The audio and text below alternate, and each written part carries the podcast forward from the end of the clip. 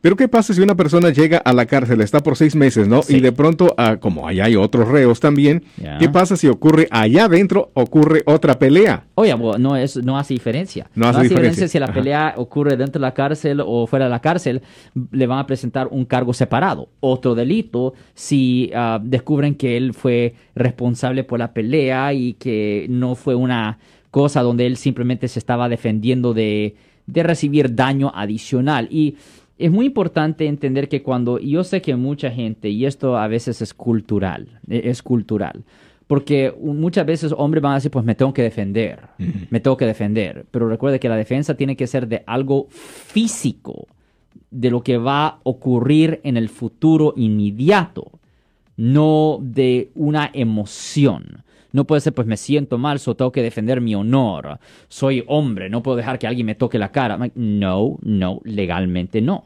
Si alguien le toca la cara y se va corriendo, usted no tiene el derecho de seguirlo para pegarle. No, no tiene el derecho de desquitarse.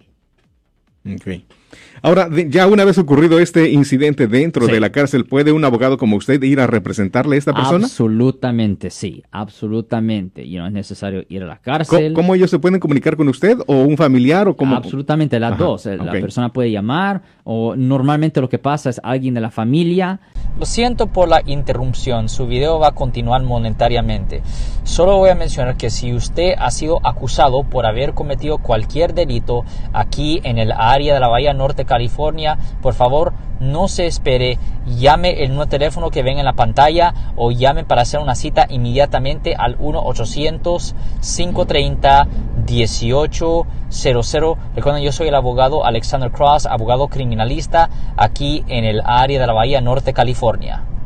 Llama al abogado, el abogado hace la visita de la cárcel y ahí se agarra su versión de la historia, se obtiene las defensas potenciales que tiene la persona. Obviamente, le tenemos que dejar saber al acusado que está en la cárcel sus derechos, que él tiene el derecho a guardar silencio, cualquier cosa que él haga o diga va a ser usado contra él en la corte, tiene derecho a abogado, etcétera, etcétera. También es muy importante que el acusado que está en la cárcel, que no esté hablando con nadie ni por teléfono ni en persona, porque las llamadas son grabadas. Si un familiar o un amigo llega a visitar, esa conversación también va a ser grabada. La otra cosa, si, si un prisionero, si un prisionero le quiere hablar de su caso, es mejor guardar silencio y no hablar con esa persona. ¿Por qué?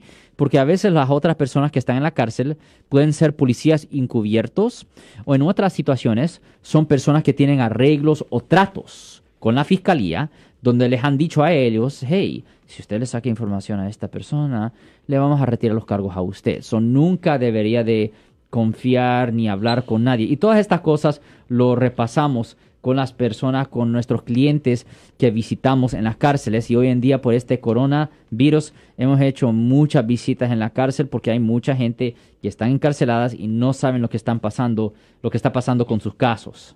Si les gustó este video, suscríbanse a este canal, aprieten el botón para suscribirse y si quieren notificación de otros videos en el futuro, toquen la campana para obtener notificaciones.